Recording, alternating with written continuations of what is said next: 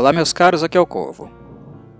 Uma das motivações que me levaram a ter um canal que aborda o horror em cinema e literatura, tocando em obras dos mais variados contextos históricos, independente do nível de qualidade que elas possuam, reside no fato de que em algum momento alguns dos meus ouvintes mais assíduos irá apontar um exemplar underground, desconhecido, completamente fora do meu radar. Modéstia à parte, eu conheço muita coisa do gênero, centenas de exemplares das mais variadas décadas e continentes, mas obviamente eu não conheço tudo e jamais conhecerei. A vida humana é muito curta para dar tempo de assistirmos tudo o que o gênero produziu na sétima arte. O que é de bom nível e relevante dá tempo sim, e ainda sobra, porque não são tantas as obras assim. Algumas dezenas, vai. Mas as bagaceiras é definitivamente impossível conhecer todas. E por esse motivo apresento o filme italiano L'Antecristo, hoje aqui no Cine Corvo. Um dos meus ouvintes manifestou o desejo de que eu tecesse algumas considerações sobre ele, e decidi acatar o pedido porque tal película se encaixa perfeitamente nos adjetivos que mencionei. Eu jamais sequer havia visto alguém mencionar ou citar este filme em qualquer artigo, mesmo em listas dos piores filmes de cada gênero ou subgênero particular. E tal fato me deixou bastante curioso, principalmente por se tratar de um filme italiano, cinema o qual já assisti às obras mais renomadas do horror e que esporadicamente faço algumas pesquisas na esperança de descobrir um exemplar obscuro e interessante que possivelmente tenha deixado passar batido. Nunca ter ouvido falar deste filme, ou mesmo vê-lo sendo citado em lugar algum, já foi um indicador claro, para mim, de que este foi completamente esquecido. De cara, isso já é mau sinal, porque quando um filme é muito ruim, ele também acaba sendo lembrado por isso. As pessoas têm uma disposição maior para malhar e ridicularizar os outros por seus fracassos do que reconhecer alguém por seus méritos. O ego e a vaidade impedem que muitos reconheçam qualidades alheias porque se sentem diminuídos fazendo isso. Porém, quando é para atacar alguém, a maioria fica eufórica, pois esta é uma forma de descarregar suas frustrações e aliviar momentaneamente o peso da própria mediocridade. E é aí que mora o detalhe importante. No caso de L'Antecristo, é difícil encontrar até gente malhando o filme. Na época do lançamento, o mesmo foi escorraçado, mas dali em diante a obra foi também completamente esquecida, e isso me deixou muito curioso para descobrir qual teria sido o grande pecado cometido por Alberto Di Martino, o diretor, para ser ignorado com tanto afinco a ponto de nem mesmo ser comentado pelas deficiências que seu filme possui. Filme que, por sinal, foi um dos últimos dele, o que já indica também o impacto negativo que este pode ter causado em sua carreira, o que, na minha avaliação, tem certa razão de ser. Mas não antecipem nenhum juízo. Depois de assistir esse filme algumas horas atrás, posso dizer que a minha avaliação, a avaliação que faço dele, é muito negativa, mas eu percebi algumas coisas positivas aqui também, que, embora sejam poucas, no meu entendimento foram significativas. Elas são suficientes para que eu considere La Anticristo um filme bom? De maneira nenhuma. Este é mais um dos bagaceiros apresentados no Cineco. Mas os poucos aspectos positivos que o filme tem são dignos de nota, porque havia muito potencial para este se tornar um clássico do horror italiano se tivesse sido fiel ao conceito apresentado na sua primeira metade. Infelizmente, o diretor foi burro o suficiente para abandoná-lo, abandonar o conceito e dar um tiro no próprio pé, mas falarei sobre isso com calma daqui a pouco. Não passemos a carroça na frente dos bois. Uma das desvantagens de ser um cinéfilo curioso e escavador, como no meu caso, é que acabamos por assistir centenas de filmes durante a vida. Mas depois de alguns anos, dos primeiros, aliás, praticamente nada é capaz de realmente nos surpreender, positivamente ou negativamente. É só quando uma ideia inovadora aparece ou um paradigma é quebrado que somos impactados novamente, o que é raro de acontecer. Levam-se algumas décadas para que tal fenômeno ocorra.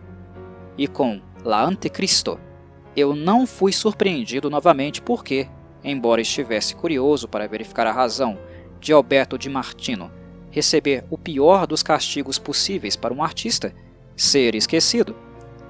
No fundo, eu já suspeitava da resposta e assistir o filme apenas me fez comprovar o fato. Não precisa ser nenhum gênio para fazer algumas associações mínimas aqui. O filme em questão trabalha com a temática da possessão demoníaca e foi lançado em 1974. Está mais do que na cara o que se passa aqui, certo? O clássico The Exorcist, dirigido por William Friedkin um ano antes, com o roteiro de William Peter Blatty, havia chocado o mundo. Sua reputação infame não demoraria a se misturar com um apreço técnico, fazendo deste o filme de possessão demoníaca mais famoso de todos os tempos, e a inspiração para todos os demais da temática que viriam a seguir. E isso continua acontecendo até hoje, nos dias atuais. The Exorcist não foi o primeiro a tocar na temática da possessão, sempre polêmica em virtude das questões religiosas envolvidas, de forte tabu social. Existiram outros antes dele, filmes muito bons. Como não se lembrar do polonês Mother Joan of the Angels, de 1961? Ou então do britânico The Devils, dez anos depois.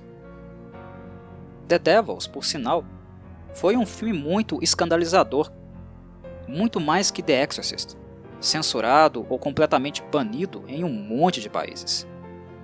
Porém, The Exorcist é indubitavelmente o mais famoso. Foi o mais visto, mais comentado e teve um sucesso de bilheteria astronômico, completamente surreal. Seria mais do que natural esperar que muitos diretores, nos mais variados lugares do mundo, tentassem embarcar nesta popularidade. E é exatamente isso que La Antecristo faz. Alberto de Martino tentou da forma mais desavergonhada possível, lucrar à custa do filme de William Friedkin. E quando digo que é uma tentativa sem vergonha, é exatamente isso mesmo. O vômito verde, a protagonista feminina com voz áspera e masculina, a queda de uma escadaria. Estas não são as únicas similaridades que vocês irão encontrar neste filme italiano. Elas são tantas que Alberto de Martino foi acusado de criar uma cópia de carbono de The Exorcist, o que é o mesmo que dizer que ele cometeu plágio. Mas isto é verdade? Bem, eu digo que sim e digo que não. E a resposta varia dependendo do momento, do recorte do filme que nós escolhermos para analisar. Se falarmos da primeira hora de L'Antecristo, a resposta será tranquilamente não. Reside nela todos os elementos que mencionei que poderiam ter feito deste filme um clássico do cinema italiano, oportunidade lamentavelmente perdida.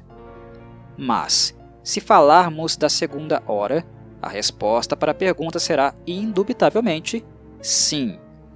É uma cópia carbono descarada de The Exorcist, constrangedora e que colocou a perder o trabalho sólido, interessante e consistente que foi feito na primeira hora, o que chega a ser triste.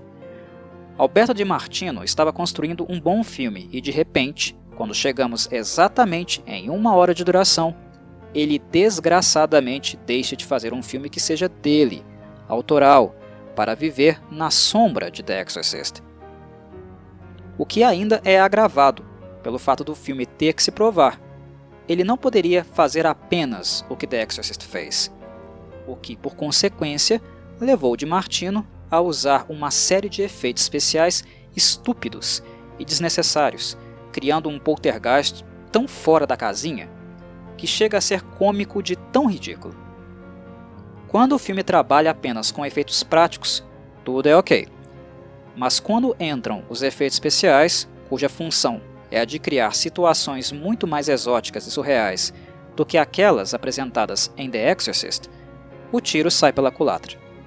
É justamente quando La Antecristo deixa de ser um filme de potencial macabro para virar uma comédia risível, digna de troça. Demartino acabou com um ótimo trabalho que vinha fazendo.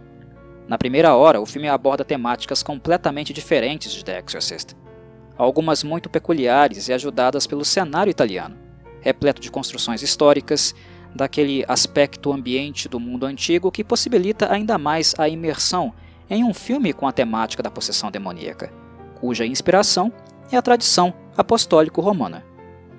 Roma e o Vaticano moram ao lado, e o cenário em questão é o berço desse tipo de representação. É na primeira hora que reside uma das diferenças mais sensíveis entre The Exorcist e La Antecristo. No clássico eterno e inesquecível de Fredkin, a história se desenrola no contexto de uma família ateia que não possui nenhum simbolismo ou proximidade com imagens ou conceitos da tradição cristã. Até mesmo o Damian Carras se considerava um sacerdote não convencional, alguém que acreditava mais na ciência do que no mundo espiritual. Já na bagaceira de Alberto de Martino, tudo é religioso ou tem representação religiosa. Como eu disse, estamos no berço de toda esta simbologia. O filme, logo no início, abre com procissões e uma legião de pessoas frenéticas à procura de um milagre para tocar em imagens de santos com a esperança de expurgar doenças e supostas entidades malignas de seus corpos. A simbologia é tão forte que o filme, em alguns momentos, deixará o cinéfilo mais religioso incomodado, com a sensação de que a obra é blasfêmica. Mas não para por aí. Uma das coisas que me pegaram de surpresa foi algo que eu esperaria tranquilamente de um filme brasileiro, mas não de um filme italiano, que é o sincretismo religioso. Ao mesmo tempo em que La Antecristo trabalha com simbologias apostólico-romanas, pouco tempo depois ele insere conceitos do espiritismo, como a noção de reencarnação e vidas passadas, por exemplo. Na segunda metade do filme aparece um praticante de voodoo que tenta usar feitiços e encantamentos para expulsar o demônio do corpo da personagem parasitada, o que novamente nos mostra o sincretismo acontecendo, a mistura de conceitos religiosos de doutrinas diferentes. O que realmente interessa para Alberto de Martino é que estes elementos despertem a curiosidade e que a história possa ser explicada por algum conceito conhecido pelo público, e assim ele cria um contexto totalmente sincrético. A protagonista, Hipólita Oderizzi, é uma jovem que ficou sem o movimento das pernas na infância, após um acidente de carro que acabou matando sua mãe. Apenas ela e o pai sobreviveram. Hipólita então cresceu convivendo apenas com a figura paterna e jamais teve pretendentes amorosos, o que também acabou por manter e tornar crônico o complexo de Édipo entre ela e o pai. Quando uma nova mulher aparece na vida dele, Hipólita, que já era muito abalada emocionalmente, passa a ficar ainda mais afetada. E é neste momento que ela recebe consultas de um psiquiatra que, bizarramente, trabalha com terapia de regressão, ao invés de psicoterapia real, tradicional dos psiquiatras e psicólogos que atuam com isso na vida real se afastem. Ok, pessoal? O nome disso é charlatanismo.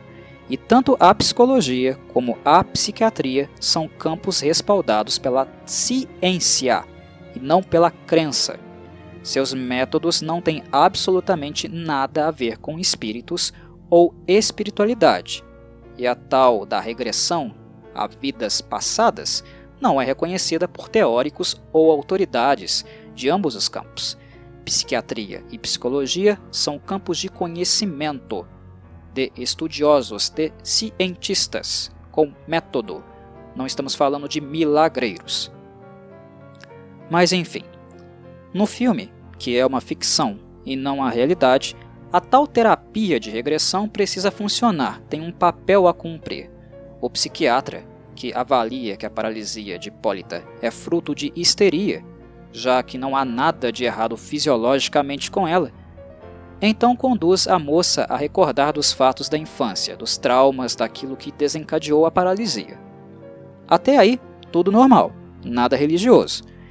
Mas quando os movimentos dela não voltam, O psiquiatra então insere os conceitos espiritualistas, conduzindo Hipólita para uma vida passada, onde ela descobre que era uma freira que abandonou o voto de castidade e passou a frequentar uma seita satânica para ter mais liberdade sexual e desfrutar dos prazeres carnais. É a partir daí que os problemas começam realmente a piorar, porque depois que Hipólita fez a regressão, não apenas ela foi ao passado, mas algo do passado também começou a se manifestar no presente. A personagem começa a entrar em transe fora das sessões de terapia, de maneira espontânea. E nestes momentos, ela revive cenas da vida passada, o que nos leva às melhores cenas que este filme tem a oferecer. O melhor momento dele para mim, sem dúvida, é aquele onde Hipólita está na cama e regride, ela volta para o dia da iniciação de sua antepassada na seita demoníaca. Vemos um grande grupo de pessoas em uma orgia noturna, à luz da lua, e um sacerdote demoníaco vestido como se fosse um bafomê. A antepassada de Hipólita está sobre uma pedra, onde ela recebe uma cabeça de sapo para comer e sangue para beber, um gesto de blasfêmia para fazer chacota com a Santa Ceia. A orgia a iluminação baixa e macabra, o sapo sendo chacinado, um bode andando pelo pasto. É tudo muito macabro e profano. E feito apenas com luz, maquiagem, efeitos práticos e figurino. Ou melhor, a falta dele. Tudo é mantido de maneira minimalista, sem grandes pretensões de efeitos especiais. O objetivo aqui é chocar através da simbologia, apenas isso e a cena foi muito eficiente, também em virtude disso. Alberto de Martino faz com que passado e presente se alternem. Assistimos a esta cena bizarra do trânsito de Hipólita, mas também vemos o que está acontecendo com ela deitada em seu quarto simultaneamente. Ela fica nua e excitada da mesma forma que sua antepassada, e De Martino cria um efeito de cenário interessante no quarto também. É como se Hipólita estivesse em um tipo de animação suspensa, sua cama voando, flutuando no céu e iluminada por uma luz alaranjada que realça o calor corporal da atriz, o tônus libidinal. Acompanhamos a orgia e o ritual simultaneamente, com o que está, no caso, acontecendo no presente, no quarto dela. E tudo termina no momento em que o líder da seita penetra sexualmente a ancestral de Hipólita e isso acontece também no presente, onde a jovem é estuprada por uma entidade invisível que não podemos ver, mas que enxergamos as marcas no lençol causadas por algum tipo de peso. E pronto, a personagem estaria, digamos, fertilizada pelo mal que tomaria conta dela na segunda metade do filme. Mas antes do filme chegar lá, do demônio assumir totalmente o controle, as coisas antes acontecem de maneira mais discreta. Hipólita volta a andar, mas deixa de se comportar de forma natural. Mudanças de personalidade começam a ocorrer, e ela faz coisas que mais tarde não se lembra de ter feito. Até aqui, o filme de Demartino era um trabalho próprio, de ideias próprias, mas infelizmente, a partir da segunda hora, ele abandona tudo o que tinha construído apenas para ser uma fotocópia de The Exorcist. O filme deixa de trabalhar com estes efeitos práticos para usar efeitos especiais, que são horríveis, horríveis, mesmo para a época em questão.